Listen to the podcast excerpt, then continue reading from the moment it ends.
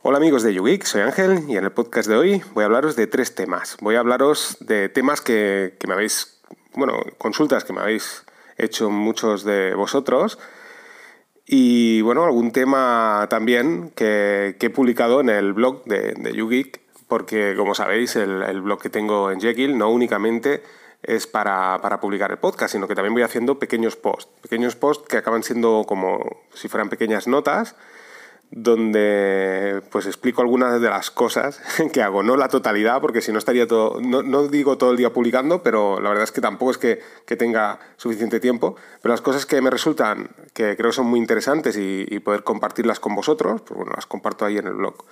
Así que tenéis dos feeds. En la parte inferior del blog podéis encontrar tanto el feed del podcast como el feed del de, eh, blog. ¿eh? Os podéis suscribir a ambas. De hecho, en este podcast voy a añadir el feed del blog para aquellos que os queráis suscribir. Voy a intentar hacer el feed que sea exclusivo del blog, porque hay un feed que es el que es del podcast, ¿eh? donde están los audios, y hay otro que es el, feed global. Entonces ahí aparece todo lo que va relacionado con, con YouGeek. Pero claro, eh, entiendo que muchos de vosotros diréis, ostras, si estoy suscrito al podcast, pues no quiero que me llegue por la aplicación de podcast publicaciones de, del blog. ¿De acuerdo? Así que voy a intentar separar estos feeds. Hablando del tema del blog, pues muchos de vosotros os habéis puesto en contacto conmigo nuevamente que queréis, eh, tanto ya sea a la hora de crear un podcast, hacer el blog en Jekyll y que os explique cómo lo he hecho, y otros también pues para simplemente hacer un blog en Jekyll, ¿eh? que os fascina ver cómo está hecho el blog y bueno, aquellos podcasts que, que hablé en el pasado, bueno pues voy a intentar hacer también algún post explicando paso a paso cómo se hace el, blog en Jekyll, ¿vale? Para que os animéis. Deciros que no única y exclusivamente tienes que hacerlo mediante GitHub, también puedes hacerlo a través de GitLab.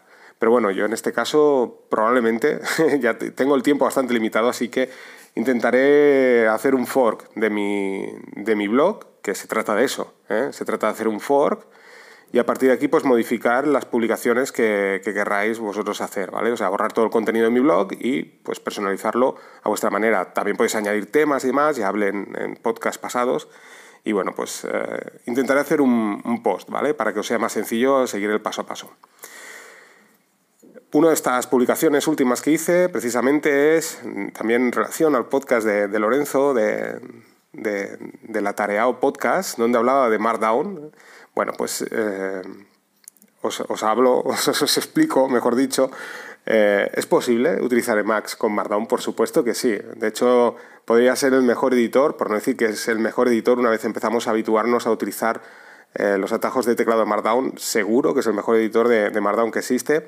Y en este post anterior, precisamente a este podcast, os explico mediante dos paquetes que podemos instalar en, en Emacs cómo, por una parte, resaltar la sintaxis. Este sería el primer paquete que vamos a instalar. Y el segundo paquete lo que nos permite es previsualizar ese documento Markdown que ahora estamos viendo a través de Max, mientras vamos escribiendo, cómo resalta la sintaxis en diferentes colores. Bueno, pues al final verlo, eh, digamos, el documento acabado a través de nuestro navegador web eh, enviando una, instrucción en Emacs, pues nos abre el navegador web y podemos ver el documento totalmente acabado. ¿eh? Y entonces, eh, además esto lo podemos ver en, tiempo real. Tal como vamos modificando el documento, pues en tiempo real podemos ver el, el documento. Es genial porque si dividís la pantalla en dos, pues en la parte izquierda podéis tener Emacs, en la parte derecha, por ejemplo, tener el navegador web con la previsualización de vuestro documento. Entonces está muy bien, viene a ser como cualquier otro editor de Markdown de los que podemos encontrar. Deciros también que estoy liado con i3, ¿eh? el escritorio i3, os hablaré más adelante en futuros podcasts también, muy interesante. La verdad es que llevo pues quizás un par de semanas con él, empecé con Flugbox y muy bien. ¿eh? Ya os hablaré las diferencias de, de y i3. Os puedo decir que, claro, i3 consume todavía mucha menos memoria que Flupbox son escritorios, por ejemplo, el caso de Flupbox es un escritorio bastante antiguo, no está discontinuado el proyecto, pero la última actualización quedó en el año 2016. Y 3 en cambio, pues está totalmente vivo, hay una gran comunidad detrás y es algo muy parecido a lo que es Flupbox, pero es todavía mucho más sencillo desde mi punto de vista i3. Es, eh, lo podemos encontrar en los repositorios de Debian, Ubuntu, Arch Linux, es muy fácil de instalar Y, o sea, si instalamos Linux podemos instalar i3, ¿vale? Es un, es un escritorio muy, muy, muy liviano. Consume solo 3 megas. ¿eh? Entonces, eh, es, es, un escritorio de ventanas. Podemos tener hasta 10 escritorios virtuales y a partir de aquí pues podemos abrir aplicaciones, dividir la pantalla en, varias partes. Y bueno, es, es, muy, muy interesante y además muy rápido. Interesante, 3 megas. Bueno, 3 megas. Eh, nos quedamos con ese dato en la mente, 3 megas. Genial. Para instalar la Raspberry, por ejemplo. ¿eh? Aquellos que utilizan la Raspberry a modo de escritorio, sé que muchos de vosotros habéis instalado Ubuntu. Yo también lo tenía, lo tenía ¿eh? hablo pasado en mi servidor porque ahora he instalado i3 también. El Ubuntu, bueno, el escritorio consume un poco más. El Flupbox se quedaban unos 15-16 megas. Bueno, i3 quedan tan solo 3 megas. Creo recordar, no os quiero engañar, pero creo que se iba en torno a los 120, 150 megas Ubuntu. Por eso os digo que, por ejemplo, en el caso de, de la Raspberry, instalar un escritorio, por ejemplo, con i3, pues se tiene que notar mucho más el, el rendimiento dentro de las limitaciones. Y yo también soy, soy, estoy de acuerdo con la opinión de que verdaderamente se puede utilizar la, la Raspberry como, como digamos, ordenador eh, de escritorio, mm, bueno, eh, quizás sí para pequeñas tareas, por ejemplo, para usar Emacs, pues por supuesto que sí, pero bueno, no sé, eh, lo que sí que os puedo decir es eso, que aprovechamos muchísimo más la, la memoria RAM, eso totalmente seguro. ¿eh? Yo os digo, es un, un, escritorio que está muy interesante. Ya os hablaré más en profundidad en podcast más adelante, cuando ya me introduzca más en el tema, porque ya os digo, siempre me gusta hablaros de cosas que he probado, no cosas que no, no he utilizado, ¿de acuerdo? Y por último, tema súper interesante. También muchos de vosotros me habéis hablado de SyncThing, que dejé un poco colgado los podcasts cuando os hablé que quería explicaros más en profundidad cómo sincronizar determinadas carpetas, porque os hablé de la posibilidad de, mediante un archivo de configuración, en la raíz de, de SyncThing, podemos decidir qué carpetas queremos que se sincronicen y cuáles no. Esto vendría a ser lo que es una sincronización selectiva, ¿eh? exactamente lo mismo ¿no? que sería, por ejemplo, el caso de Resilio, cosa que, eh, bueno, pues Resilio está súper accesible, es tan sencillo como clicar un, una pestañita. Bueno, en SyncIn esta opción no está, eh, como sabéis la interfaz no es que sea mucho más compleja, pero bueno, no es tan intuitiva. Y ya os digo, muchos de vosotros me habláis de que estaría genial el tema de la sincronización selectiva. Bueno, ya, ya conocía esta aplicación hace mucho tiempo, no os, la, no os quise hablar de ella porque no iba del todo muy bien. Se ha actualizado hoy, la he vuelto a instalar. Esta aplicación con algún dispositivo me funcionaba bien, con otros no. Ahora os puedo decir que al menos los dispositivos que yo tengo funciona perfecto. Es Sinfin Lite. Un desarrollador tomó Sinfin, hizo un fork y eh, se empeñó en hacer la sincronización selectiva, ¿vale? Esta aplicación o sea, nuestro dispositivo móvil, esto es para Android, ¿eh? podéis tener tanto vuestra tablet, móvil, SyncThing, ¿de acuerdo? De manera que tenéis pues, el SyncThing tal cual lo tenéis y podéis tener SyncThing Lite. Y SyncThing Lite lo que os permite es poder seleccionar un SyncThing que tengáis instalado, ya sea en un dispositivo Android, en una Raspberry, en un portátil, donde sea, y poder sincronizar, o sea, igual que hacemos con SyncThing, ¿qué hacemos? Bueno, pues eh, añadimos el identificador de, ese otro SyncThing, ¿no? supongamos en nuestro portátil, lo añadimos en, en y eh, podemos desde nuestro portátil decir qué carpetas queremos sincronizar con nuestra aplicación de SyncThing Lite en nuestro móvil, por ejemplo. De manera que en SyncThing Lite veremos todo el contenido de esa carpeta, pero no podremos, o sea, no, no, no existe la sincronización como ocurre, por ejemplo, en el caso de SyncThing, sino tenemos lo que es una sincronización selectiva. O sea, accederíamos mediante la aplicación a las carpetas, pues igual que sucede, por ejemplo, con Nextcloud, por ejemplo, ¿de acuerdo? De manera que vamos navegando por todas las carpetas y cuando vemos un archivo que realmente nos interesa, le clicamos y se descarga en nuestro móvil o tablet. O sea, genial. El proyecto, como veis, el software libre, pues al final el, el, o sea, el desarrollador de, de SyncThing descartó la posibilidad, no, no, quiso meterse en el tema de la sincronización selectiva, bueno, pues otro desarrollador ha tomado el proyecto y ha hecho este fork que nos permite utilizar la sincronización selectiva.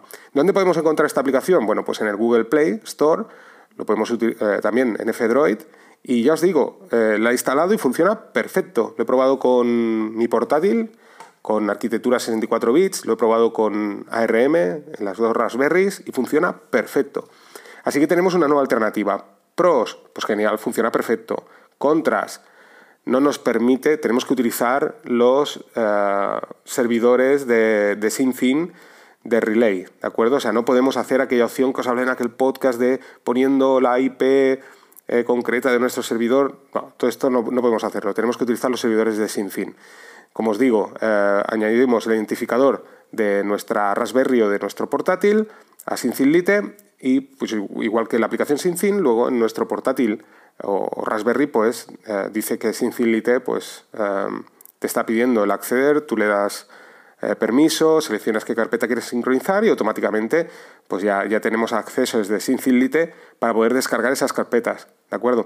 Pero ya os digo. Eh, es un pequeño contra, ¿de acuerdo? Quizás, pues bueno, sería interesante ponerse en contacto con el desarrollador para que nos diera la opción de poder conectarnos directamente con nuestro servidor poniendo la, la, IP. Supongo que el desarrollador ha querido hacerlo súper simple porque al final es pues como, como sin fin, pero además nos ahorramos todo este paso, simplemente tenemos que, que añadir el, identificador del dispositivo. Pero bueno, eh, entiendo que a, nivel de seguridad pues es muy, mucho más interesante ¿no? el poder eh, conectarnos directamente.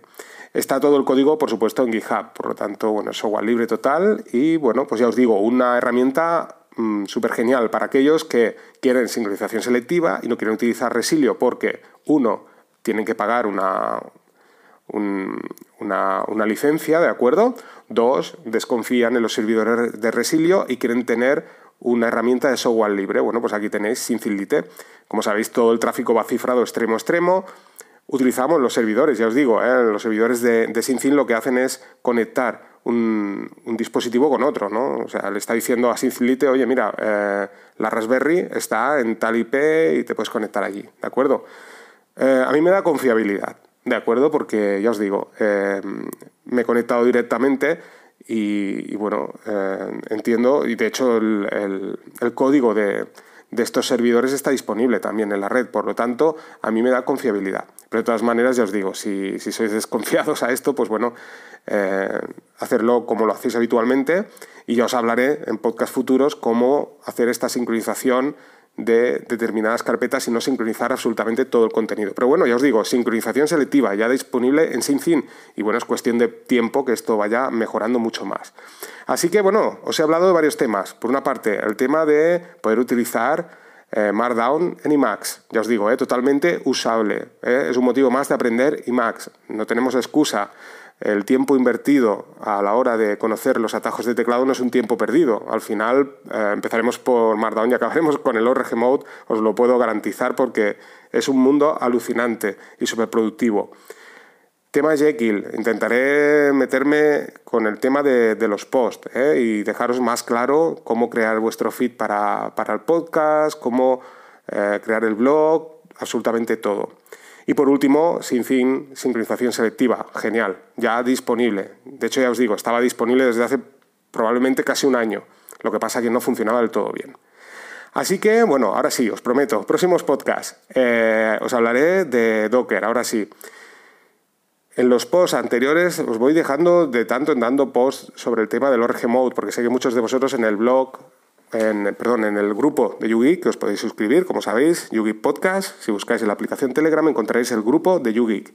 Si buscáis por YouGeek, el canal. Bueno, pues eh, muchos de vosotros veo que os habéis introducido en el mundo del ORG Mode. Recordaros, eh, voy creando post periódicamente. Así que echarle un ojo al blog en yugeek.github.io, donde voy dejando eh, todas estas publicaciones. Y no me extiendo más. Así que ya os digo, eh, si queréis echarle una probada al tema de SynCin, recordar que tenéis que conectar los servidores Relay. ¿eh? No, no, no, lo dejéis cerrado porque si no, no encontrará un dispositivo con otro. Y nada más, aquí dejo el podcast. Venga, un saludo a todos y nos vamos escuchando.